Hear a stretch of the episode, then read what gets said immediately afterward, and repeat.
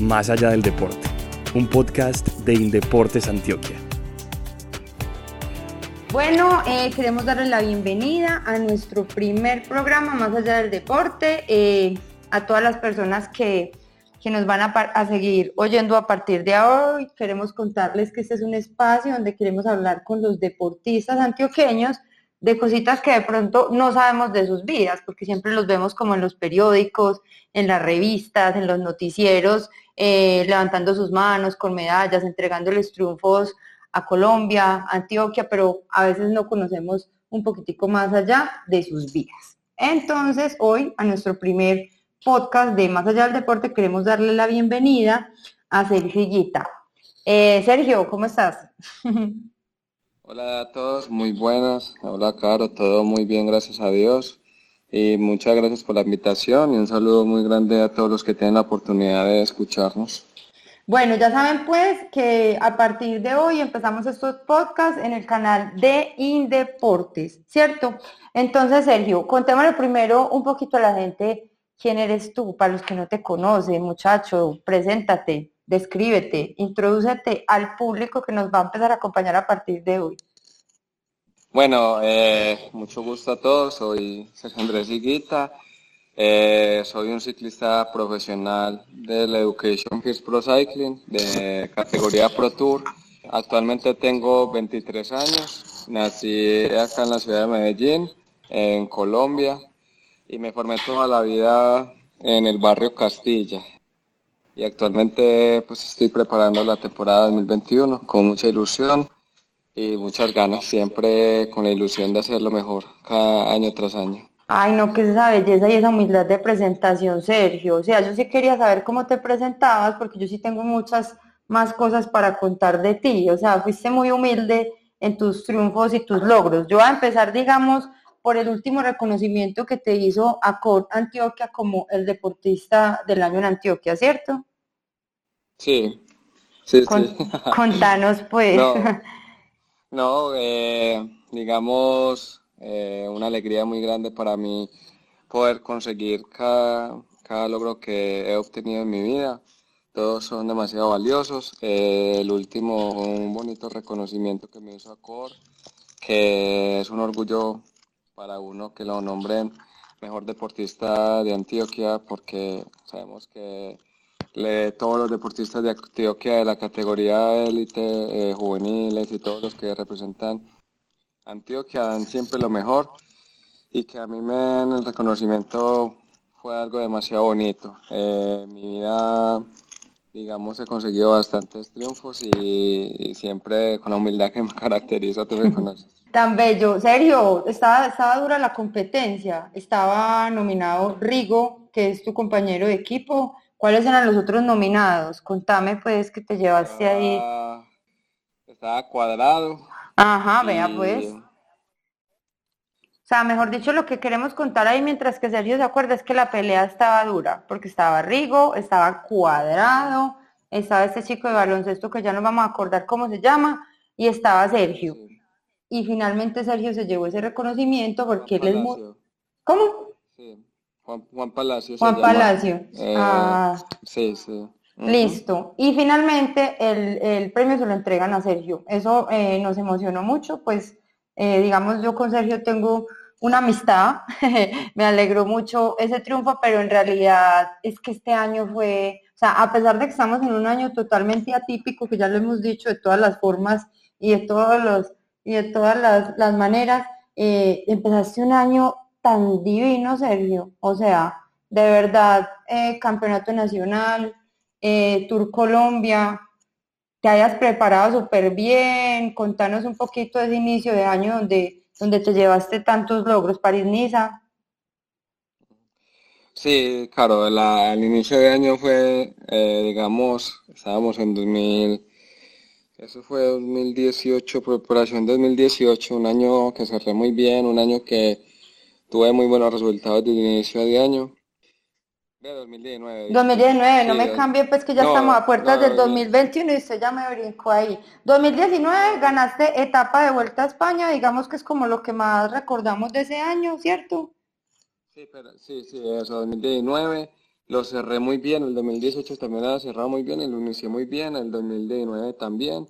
Y eh, en diciembre tuve una muy buena preparación, eh, estuve muy tranquilo con la familia y creo que esto fue uno de los secretos para, para dar los buenos resultados. Digamos, la tranquilidad, la preparación, la ilusión. Diciembre para mí es un mes muy bonito, me recargo mucho de buena energía de la gente, que diciembre es un mes que es de dar, ¿no? Todo, eh, que uno está en familia, que se encuentra con amigos, que está muy tranquilo y yo siempre en diciembre me siento demasiado cómodo y muy relajado. Eh, en enero me preparé muy bien, hice una concentración en la casa del ciclista Cola antes de ir a los nacionales donde nuestro amigo Mauricio Ardila, que allá nos, allá nos vimos en enero juiciosos.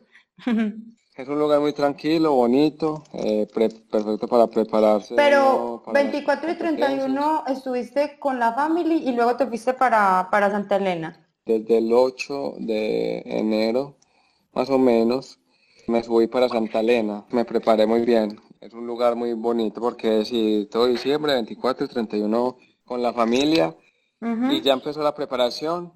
Digamos, uno siempre se prepara muy bien, pero yo decía, no, pues los nacionales, eh, bueno, la gente decía, no, es que es un circuito muy bueno para usted. yo le decía a la gente, sí, sí, es muy bueno, hay que tener buenas sensaciones, pero uno sabe que en Colombia la gente va muy bien preparada, ¿no? claro. Que Nairo tenía muchas ganas de ser campeón nacional este año ya en Boyacá. Ah, sí, porque era su tierra vamos a participar, a gozarnos de la carrera, una preparación para Europa, no. Y pasa que llegó, eh, fui uno de los ciclistas en que llegó en mejor forma, digamos, a, estas carreras. Lo bonito fue que fue mi primer nacional y que yo siempre soñaba desde juvenil, prejuvenil, yo nunca había corrido nacional de ruta, no tuve la posibilidad, pero fue muy bonito porque fue mi primer nacional y, y ganarlo y más en una tierra tan bonita como Boyacá. Yo no me las creía, la verdad. Oíme, es que es que estaba toda la pesada, pues además estaba Egan, estaba Nairo, Miguel Ángel estuvo, ¿cierto? O sea, estaban todos. Estuvo los de Ineos, que eran Sebas, Sosa, Egan. Estuvo los de la Arkea, que era Nairo, Anacona, Dyer y como 20 del equipo de Boyacá que estaban trabajando para Nairo. Sí, sí, sí.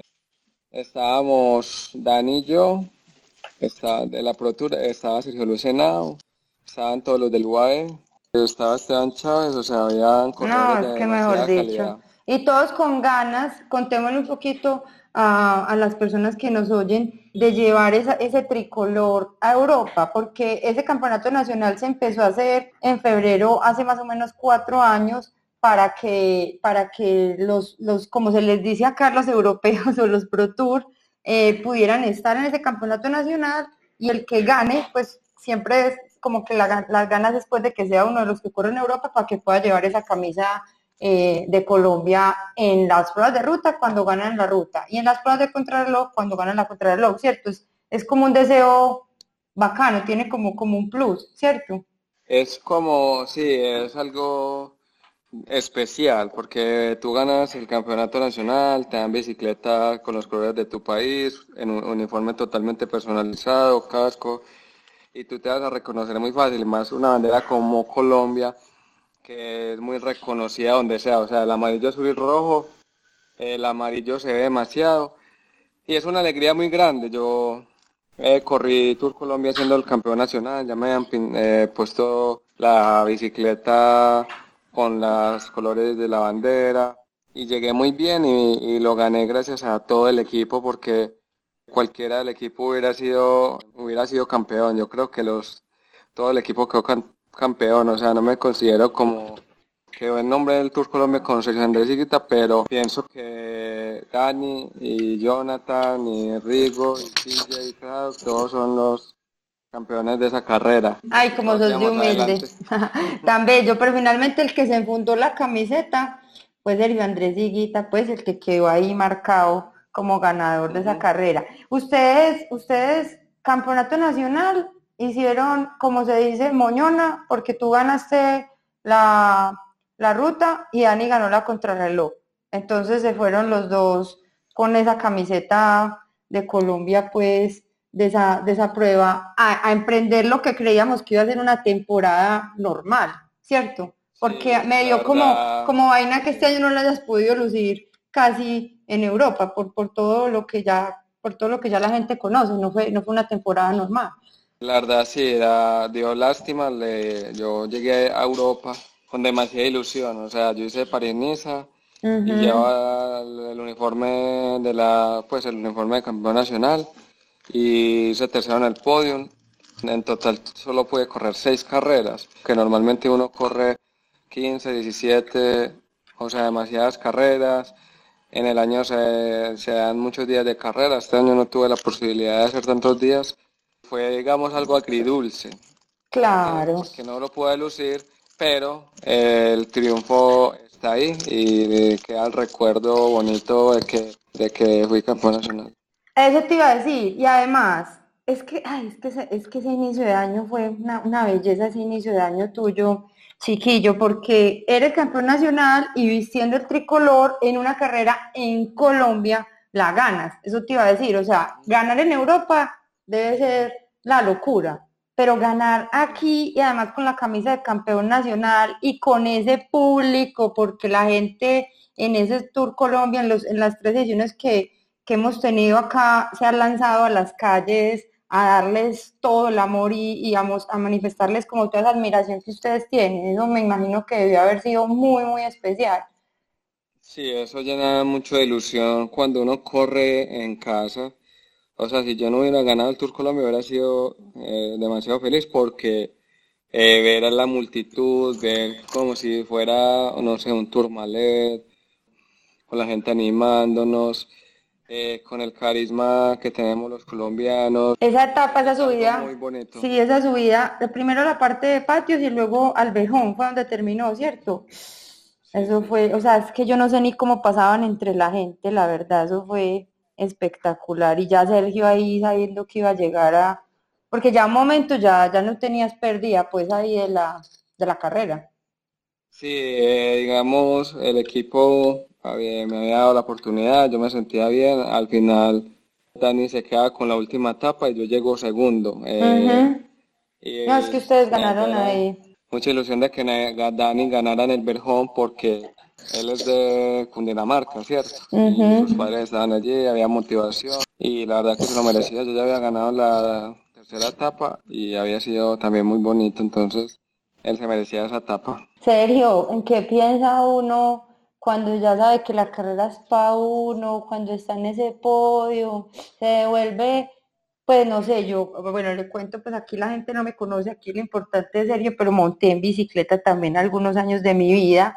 Ay, todos esos sacrificios, esas madrugadas, esas renuncias, que igual uno las hace con amor, pero estar ahí parado en ese podio no es como, valió la pena, o sea, es como una ratificación de el trabajo se está haciendo bien, o sea, ¿qué pensás en ese momento? ¿Cómo, ¿A qué sabe esa victoria?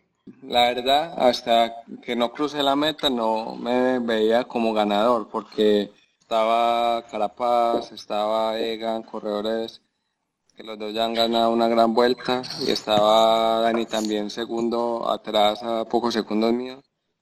Si yo fallaba estaba Dani para ganar, pero ya cuando paso yo la meta atrás de Dani y soy ganador, la verdad fue muchos sentimientos encontrados de eso porque uno hace demasiados sacrificios en una preparación, uno tiene que casi que todos los días salir a sufrir en la bicicleta para buscar una mejora y una adaptación física que sea superar a los de los demás y uno entrena con esa agresividad, ¿cierto? También de disfrutar los días de entrenamiento, pero el ciclismo es un deporte muy crudo, que hay veces que te preparas demasiado duro, que vas a ir a una carrera a, a ganar, y el ciclismo dice, no, no, no es así, en esta carrera te, te caes. No te tocó. o pinchas, o no te toca por más duro que te hayas, si una cosa no es proporcional, o sea, si uno por mérito y por lo que entrenó y por lo que se esforzó ganara, todos se tendrían que subir en ese podio,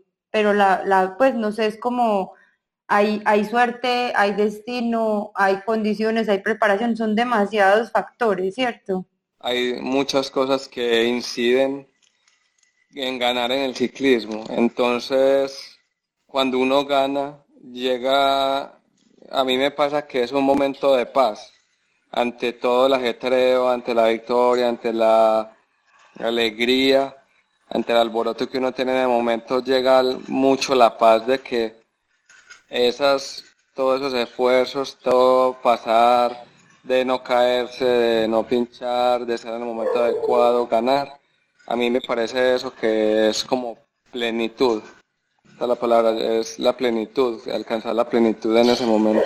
Es como que los astros se alinean, ¿cierto? El universo quiere que esa sea para ti. Pero también, Sergio, hay una cosa que vos tenés muy chévere y me acuerdo desde nuestro encuentro allá en la casa de nuestro amigo Mauricio Ardila, en la casa del ciclista, o sea, yo te vi tan mentalizado para ese campeonato nacional que yo decía, pues no es porque, digamos, tengamos una relación de amistad, pero te veía tan mentalizado que para mí, digamos, no fue una sorpresa que estuvieras en la fuga y que ganaras, y eso es algo que tú tienes. O sea, yo pienso que el deporte es eh, mucha parte mental. ¿Cómo, ¿Cómo, es eso? ¿Qué, ¿Qué, qué, es lo que pasa en tu cabeza? ¿Te tratas ese objetivo?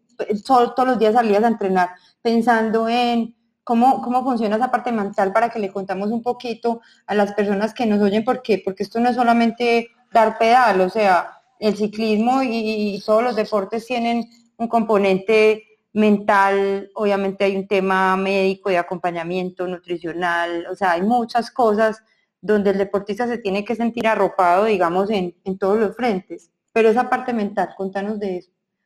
Bueno, yo sí, yo para, para todas las carreras que, quiero competir, quiero hacer lo mejor posible y para todas me preparo lo mejor. Eh, la parte mental es demasiado importante porque cuando uno se vuelve un ciclista de alto rendimiento, ya juega no tanto el papel físico, sino tanto el mental hasta donde uno puede dejar que el cuerpo llegue, ¿cierto? Porque nosotros hacemos cargas muy altas que uno dice, no, no voy a lograr hacer el trabajo, pero uno piensa, ¿no? Y entonces en carrera, ¿cómo voy a hacer? uno está como obligado a entrar a un ciclo de fatiga para buscar ese rendimiento, que por ejemplo una gran vuelta, eh, uno tiene que estar bien los 21 días. Sí, eso es. Ahí es donde entra uno a concentrarse, a decir, no, es que yo puedo hacer lo que yo me proponga, así el cuerpo hay veces... Eh, diga que no, el cuerpo es muy engañoso y la mente igual. Pero yo creo que uno siempre tiene los sueños y las ilusiones y eso es lo que más lo va a hacer empujar a uno la bicicleta. Ay, es verdad. Bueno, y siempre que terminas una carrera, agradeces y dedicas. Siempre he visto que le dedicas los triunfos a tu novia. Sé que tu familia es súper importante, sé que tu papá es, es tu compañero, tu partner de entrenamientos y todo. Eh, en quién piensas, o sea, quién hace parte de, tu grupito de, agradecimientos ahí cuando tienes un, un triunfo. No, yo creo que eh, siempre la familia, las personas que están en el, en el círculo de uno, a mí me gusta siempre agradecer porque hay veces uno cree que hace solo las cosas, ¿cierto? Y uno, y uno llega y, no, es que yo gané, yo fui el que tener, pero yo soy consciente de que por ejemplo, mi mamá eh, me colabora todos los días levantándose a las 6 o a las 5 o a la hora que yo vaya a salir a entrenar para hacerme el desayuno y, siempre lo hace con mucho amor. Eh, mi papá, el trabajo de él es acompañarme en la moto, darme los cuidados que yo deba tener en la moto, eh, llevarme la comida y siempre hay un, un esfuerzo, ¿cierto? También los preparadores que están ahí al lado de uno mirándole los entrenamientos, es un conjunto, un trabajo y uno nunca llega solo a alguna parte, uno lo, siempre como que necesita de los demás para poder hacer lo que uno quiere. Entonces siempre eh, mi novia es una persona que siempre está ahí apoyándome, aconsejándome, un apoyo fundamental porque uno hay veces se bajonea, porque la fatiga hace que juegue, la mente juegue malas jugadas, ¿cierto? Entonces uno está por allá, Santa, Santa Elena, 15 días solo, 20 días solo, y uno, no, qué soledad, no, tal cosa. Pero ahí dentro eh, la familia y los seres queridos a decirle, no, es que usted ya ha hecho eso, o sea, y uno dice, no, si es que yo ya lo he hecho, sigamos para adelante. Entonces siempre es un conjunto de esfuerzos que siempre que yo gano, me siento muy respaldado de los seres queridos que yo he tenido a mi lado, entonces uno le dedica eso a ellos porque ellos también han hecho para, para verme allí. Ay, serio, me parece súper lindo lo que estás diciendo porque precisamente eh, pues en Indeportes ahorita eh, andamos como con un, con un lema de Indeportes eh, te acompaña, por eso quería como contarle a las personas que nos oyen que un deportista pues no, no, no se hace solo y digamos, dentro de, dentro de la labor de Indeportes es ese acompañamiento al deportista de, alto rendimiento en, todos los frentes. Bueno, Sergio, nos estabas hablando de tu familia, papá, mamá, ¿y quién más conforma tu, tu círculo ahí? Y, y, mi hermana menor, sí, mi hermana menor que Laura Higuita. Sí, Laura, Laura la hermana y Laura la novia. ¿Qué tal pues? ¿Ah? Y las dos súper, las dos súper enfocadas en tus cosas, porque Laura también está con, tu tema de, de Gita Monster, las dos Lauras están ahí. Las dos Lauras están ahí y, las dos, digamos, Laura, eh, mi hermana, está estudiando multimedia y ella se ha encargado de ayudarme a hacer posts, eh, mejorar las redes sociales, cositas así que son importantes, ¿cierto? Y, la, y Laura, mi novia, está pendiente de qué entrevistas tengo, organizar cosas que digamos hay veces uno está más muy ocupado por los entrenamientos y, y uno se concentra demasiado y se pierde digamos un poco ella está ahí pendiente de todo. Entonces nos ayuda mucho. ¿sabe cuál es lo más charro? cuente pues. Que cuando estamos en la casa eh, todos juntos y mamá dice Laura y las dos responden es que señora ya. O, no no no Laura Duque Laura Duque allá las dos son unas hijas pues de tu casa claro ¿cuánto llevas con Laura? cinco años ay Dios bendito y ella también montó en bici se conocieron ahí en el velódromo prácticamente sí en el velódromo nos conocimos ella también fue pupila de don Efraín Domínguez. Qué belleza. Fui pupilo de Efraín y nada, una vez eh, fue cuando yo era prejuvenil, fui a un velódromo, ya nos habíamos hablado un poco por Facebook, que le echaba el verbo a la pelada. ¿Y la invitaste que a montar en bicicleta o dónde la invitaste la primera vez? montar en bicicleta a comer, a tomar milo ahí en el estadio. No, eh, ya después nos hicimos amigos, yo la fui conociendo, me cuenta pues que ella era una muy buena muchacha y con el pasar de los años nos hicimos mucho más cercanos, mejores amigos y ya luego eh, dimos el paso de, de ser novios, pero digamos todo fue un proceso también. Llevamos siete años siendo mejores amigos y cinco de novios. Yo creo que las mejores relaciones parten de de bonitas amistades, ¿cierto? Oíme, te voy a hacer preguntitas así cortas de, de temitas como alusivos al ciclismo, ¿cierto? ¿Cuál ha sido la peor caída? No, claro, eh, tú sabes que los ciclistas nos damos muy duro en todas las caídas. Eh, yo creo, imagínate, uno, en los premios nacionales también me caí durísimo en un scratch perdí la línea de carrera y el que venía detrás me levantó y, y, nos metimos una caída, la verdad que en una vuelta por venir a Guatemala, eh, iba haciendo tras carro y me tragué un hueco, el carro pasó un hueco por la mitad y salí volando, era un hueco que me tapaba a la altura mía, imagina cómo era de hondo. Ay Dios. Y ahí metí las dos estallé las dos ruedas, salí volando y me di pero durísimo. Pero Sergio, pues tampoco es que tampoco es que midas mucho, pues el hueco tampoco era tan hondo, mentiras que no, ¿cuánto es que mide Sergio? 1.66. Ah, bueno, no, antes sí era hondo el hueco.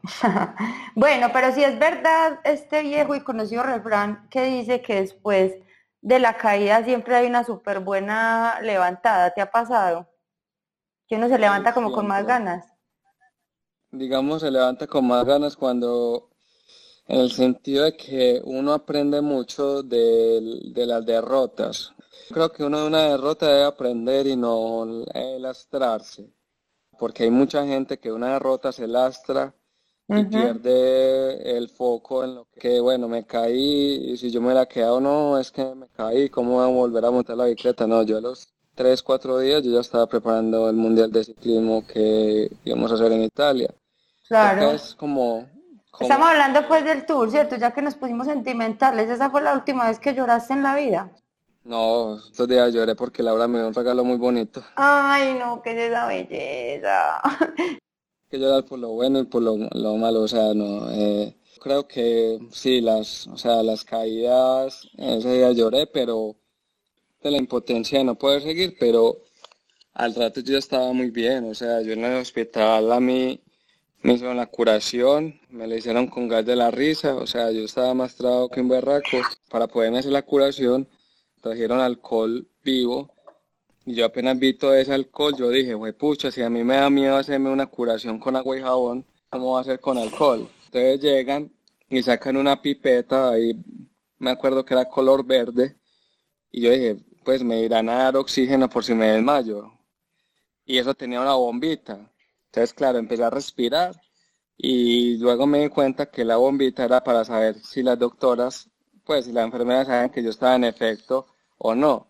Y claro, de una eh, empecé a respirar eso y me fui yendo. Tremendo viaje. Uno empieza a alucinar, sí, uno alucina. Medio sentía, donde me, donde me estaban haciendo la curación, sentía cosquilleo, o sea, no sentía dolor, sentía cosquillas. Pero era una sensación muy maluca porque, claro, el cuerpo estaba sufriendo dolor y yo, y el cerebro sabe. Claro. Pero era una sensación muy, o sea, cerebralmente y mentalmente, yo vi el dolor, pero en el cuerpo, el cuerpo no lo sentí. Ve, pero vos allá en tremendo viaje y nosotros acá sufriendo por vos, porque vos lloraste y acá lloramos, porque es que, o sea, también nos dio impotencia y nos dio rabia con vos porque la, maniobra estuvo rara, pues, o sea, creo que la, cruzada de él estuvo innecesaria, pues como si estuvieras mirando para atrás y todo, pero, ay, no, y ese sin sabor de perderte y con esas ganas que teníamos de verte llegar a París porque estabas haciendo muy buen tour. Entonces, ¿cómo terminó, cómo terminó ese viaje? Ya luego me, eh, pues estuve en la camilla, en la sala de espera, esperando el equipo y yo decía, no, pues es mi primer tour, soy joven, hay que seguir para adelante porque en la vida nada ha sido fácil para llegar hasta ahí y nada va a ser fácil para conseguir lo que yo quiera, ¿no? Y hay que seguir, o sea, lo que sí me enseñó esa caída es a disfrutar mucho de la, de la bicicleta porque, ¿sabes? Después de la mm. pandemia, yo me dije, yo soy el campeón nacional de Colombia, voy para mi primer tour de Francia empecemos a entrenar porque quiero dejar muy, muy bien en alto a Colombia. porque estabas con esa camisa tricolor que les contamos ahorita. Y eso trae también una carga, una carga grande porque uno se mete en la cabeza de que tiene que ser el mejor porque ya la camiseta de Colombia. No, es que además resaltabas en la transmisión. Y me acuerdo la primera etapa que te pusieron en la primera línea a salir con todos los duros y yo decía, uy, ese es nuestro muchacho, que es ese orgullo, que es esa belleza. Y en ese proceso de preparación al tour, ese fue mi error, que yo no disfruté casi de mis entrenamientos porque yo que yo estaba mentalizado de que yo tenía que hacerlo muy bien. Empecé a entrenar demasiado duro, eh, me exageré en mis entrenamientos y creo que eso fue un error, ¿cierto? Porque hay llegué más reventado que un barraco, pero son cosas que se aprenden. Ya luego incluso la caída fue un cierto descanso porque el tour es una carrera que, que uno se presiona demasiado como si o sea, a mí no me presionó ni el equipo. Yo mismo me presioné y o sea, yo con lo que, o sea, si yo no me hubiera exagerado me hubiera ido mejor porque hubiera estado más tranquilo. Pero son cosas que, que uno va aprendiendo, ¿cierto? Esa es la vida, sí, de aprendizaje. Y, y, te tocó en el tour de la pandemia y te tocaron las cosas así. Y como decíamos, a veces es porque todo tiene que pasar así. El universo se alinea y eso era lo que tenías que recibir. de aprendizaje en ese momento. Obvio, nos pusiste pues tristes aquí, te pusiste triste vos, pero, pero ya después cuando te vimos como relajado, como tomaste las cosas, porque también una cosa es cómo afronta uno las cosas, ¿cierto?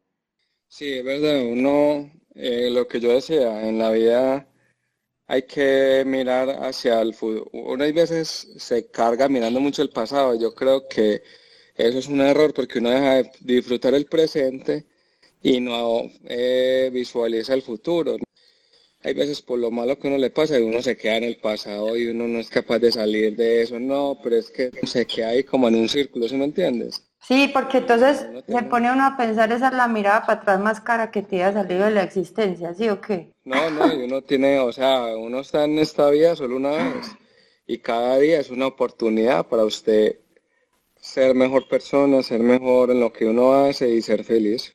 Bueno, entonces siguiendo ya felices, porque ya salimos de ese, de ese momento, que ya hablamos como de la peor caída, hablemos de el mejor premio de montaña de la vida. Puede ser porque haya sido un premio de montaña real o un logro que vos decís, uy, este ha sido, contame. Yo diría que es el campeonato que yo gané en la montaña en Vuelta a Asturias, que fue mi primer podium en Europa. Fue un podium que yo me preparé demasiado porque venía eh, de correr mis primeros años en, en Europa y no, no, había conseguido, digamos, si había hecho cuartos, quinto puesto, pero no me había montado un podio y logré hacerlo en esa, en la clasificación de la montaña en la Vuelta a Asturias en 2017, creo, 2017. Arrancaste con todo muchacho, listo. Entonces ese primer, ¿cuál ha sido el mejor embalaje de la vida? El que hice con Alaphilippe cuando gané la etapa en el Tour Colombia. Ese, ese estuvo muy bueno. El embalaje, para los que no conocen mucho ciclismo, es como ese remate que se hace ahí como entre ciclistas. Las características de Sergio no son de sprinter, digamos, esas carreras que terminan, pero hay carreras donde las condiciones se prestan para embalar con los que uno va ahí en ese momento, ¿cierto? Sí, eso es, se presta, digamos, eh, somos de un sprint diferente, es eh, más desgaste, ¿cierto? Más un spray más trajineado entre más reducido.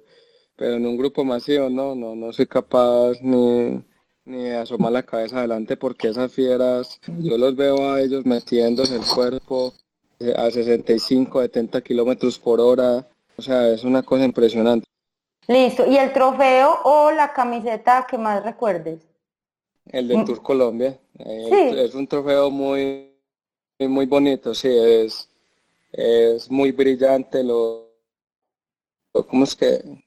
Y el de la Vuelta a España, no. Ah, sí, es el Poporo, Poporo se llama, ¿cierto? Sí, el Poporo, sí, Poporo, Poporo. Sí, sí, sí, es muy bonito. No, yo creo que todos los trofeos que uno se va ganando por no tener mucha importancia, uno dice, eh, no, es que recuerdo mucho este, pero es que no, uno se pone a ver, no, y este que, este con menos esfuerzo también. ¿Y los tenés guardados todos, supongo? En una vitrina, digamos, en un tipo museo que tenemos acá en la casa. Ay, qué belleza, hay que ir por allá ese santuario a visitar. Hay otra, hay otra medalla que no tenés física, pero para mí en el mundial del año pasado fuiste medalla en mi corazón. Porque es que la dejaste toda ahí en la ah, pista. Ay, María, esos otros no pasaban, vos te la jugaste, luego llegó ese embalaje. Para mí medallista pues virtual en mi corazón y creo que para muchos colombianos y para muchas personas que te vimos ese día.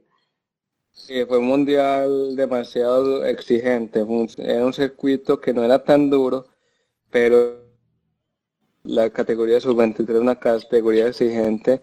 Diría que no, es que son sub-23, pero eso me dieron más candela que cuando corrí la Vuelta a España. Yo quería hacerlo muy bien, eh, al fin me arriesgué lanzándome a sprintar desde tan lejos y, pensé que tenía más, más, energía, pero el frío ah, es muy engañoso. No, y es que además hubo un punto en que no pasaba ninguno y vos le dabas y le dabas. O sea, te habías gastado también. Sí, me había gastado bastante porque es que, eh, o sea, había un man como que me, me dio 1.90 y no le y no le tapaba el viento y no me daba ni un relevo. Yo le decía, pase, pase porque no los de adelante nos van a ganar y nosotros quedamos de con la medalla de cuero y, los manes no se me hicieron los bobos, que no me da el que no me da relevo ganó, pero lo descalificaron. Sí, yo vi, es que estuvimos a nada de que te montaras a ese podio, muchacho, por Dios. Bueno, ¿y cuál ha sido el ataque más grande que te han hecho en la vida que vos digas, uy, por Dios, no me esperaba esto? ¿Me puedes contar en el ciclismo o me puedes contar uno de la vida? Yo creo que esa es, cuando era preinfantil, había un chico. No, todavía te acordás. Un chico que llamaba Cristian Ruiz. Ese pelado ganaba donde iba, ganaba donde iba, era, era de la Unión Antioquia y de salida nos atacaba. Yo creo que el ataque más grande que me han hecho en mi vida. bajaban la bandera de salida y el man ya nos llevaba una vuelta y media enfocado. Persiguiendo, persiga, persiga y no la cogíamos y persígalo. En todas las carreras nos hacía la misma. No, ese pelado que ya tenía barba. Incluso yo fui compañero de él en Manzana Postobón y yo le decía, parce, pero usted cómo hacía, parce, vea, la misma altura cuando éramos prejuveniles no se desarrolló más desde, pre, infantil tenía barba, tenía la misma altura. Él me decía que es que a él lo entrenaron demasiado duro cuando él era preinfantil, o sea, que lo colocaban a subir dos. Del triciclo, pues del triciclo pasó a subir la unión el, pelado prácticamente. Yo creo que la, la mamá lo, tuvo el parto y lo montó en la bicicleta y subió a la unión. Y a la unión. Lastimosamente muchos muchos chicos cuando éramos de esa edad, los padres los exigieron de mano, de pronto la emoción, que sean, fueran los mejores y ahora no están y eran demasiado buenos. Ah, sí, hay que tomen nota todos los padres de familia que nos están oyendo porque yo creo que eso también eh, marca diferencia, eso tiene que ser como un gusto natural también, no presionar a, los chicos ni a elegir un deporte ni a rendir en un deporte, eso tiene que venir de, a mí por ejemplo, yo, intenté muchas cosas y yo al ciclismo llegué solita, sin presión. Yo venía de una familia de patinadores y llegué solita. A mí nadie me dijo qué tenía que hacer. ¿Verdad? ¿Cómo llegaste al ciclismo? ¿Había ciclistas en, tu, ah, en tu familia? No, yo cuando era, cuando estaba en primero, la profesora nos escribió la carrera, la clásica al mundo. Ajá, y desde eso empecé a competir, desde eh, primero. ¿Y te gustó? Por eso es que yo le digo que yo ya soy veterano, porque yo Llevo ya desde los 5 o 6 años corriendo y tengo 23 años, imagínese. Ya tienes las semanas de jubilación, mijo, ya. ya Meta papeles. Te queremos ver en carretera muchos, muchos años más. Ojalá el año entrante también otra vez con, con la camisa eh, de Colombia, pero sí, pues entonces este pelado te tuvo que haber traumatizado mucho para que todavía te acuerdes. No, es que era impresionante. Yo le, yo le decía, no, parce, es que usted nos ganaba donde sea, o sea, eh, preinfantil, infantil, prejuvenil. Bueno, eh, Sergio, me alargué tanto, hombre, pero es que es tan delicioso conversar con vos porque además ni siquiera te pregunto como por mensajes que le puedas dar a los niños, a los jóvenes y a las personas que nos, que nos oyen, porque realmente todo lo que vos decís son unos aprendizajes y como unas sabidurías eh, tan bacanas que, que a tus escasos veinticuantos, tres, dos, me perdí. 23. ¿cierto? Parece que ya tuvieras toda una vida vivida, porque todo lo que decís es como, es como una sabiduría. Sin embargo, hay algo que quieras eh, contarles del, deporte, eh, aconsejar del deporte a las personas que, nos oyen, sean profesionales, aficionados, algo así que, que de pronto sea como tu, como tu filosofía de vida, además de todas las que ya nos has dicho hoy. No, yo creo que lo más importante es que disfruten los niños y todas las personas que disfruten y sean felices haciendo deporte. O sea, yo creo que incluso en la vida, yo creo que esa es la clave para, para uno progresar y ser feliz. No tener ningún rencor, rencor ni, ni nada malo en el corazón, sino disfrutar de la vida, que solo son. uno. Creería que es eso lo más importante. Ay, no, ¿qué es esa belleza? Un mensaje navideño total para que llenemos de nuestros corazones de amor. Mañana, ¿qué haces entonces con la familia?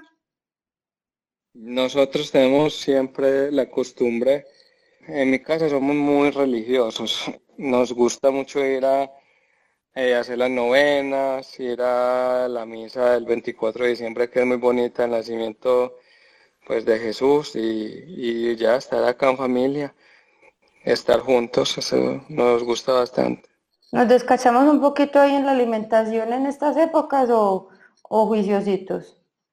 No, la verdad es que yo como lo que sea, digamos, mañana sí me gusta comer la natilla, el buñuelo, lo que, lo que haga mi mamá, la verdad no me, no me limito. No. Son épocas que uno no vuelve a vivir, o sea, el otro año no sabemos qué va a pasar. Claro. Entonces, no, por allá, digamos, un escenario negro.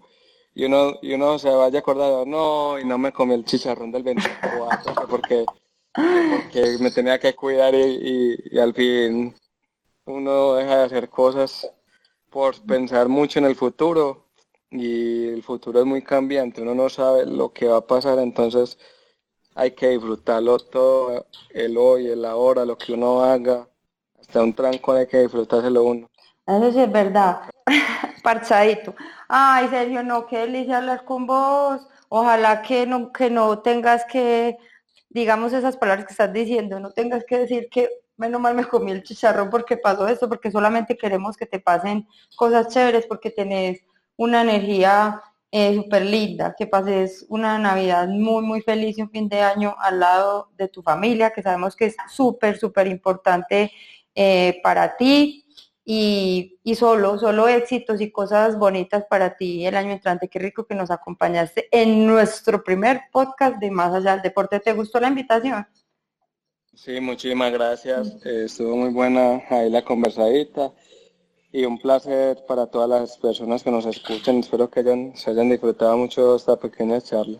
Bueno, a entrenar juicioso y, y a comer relajado porque usted gasta muchas calorías entrenando. Entonces, natillita, buñuelito y con todas para estas festividades.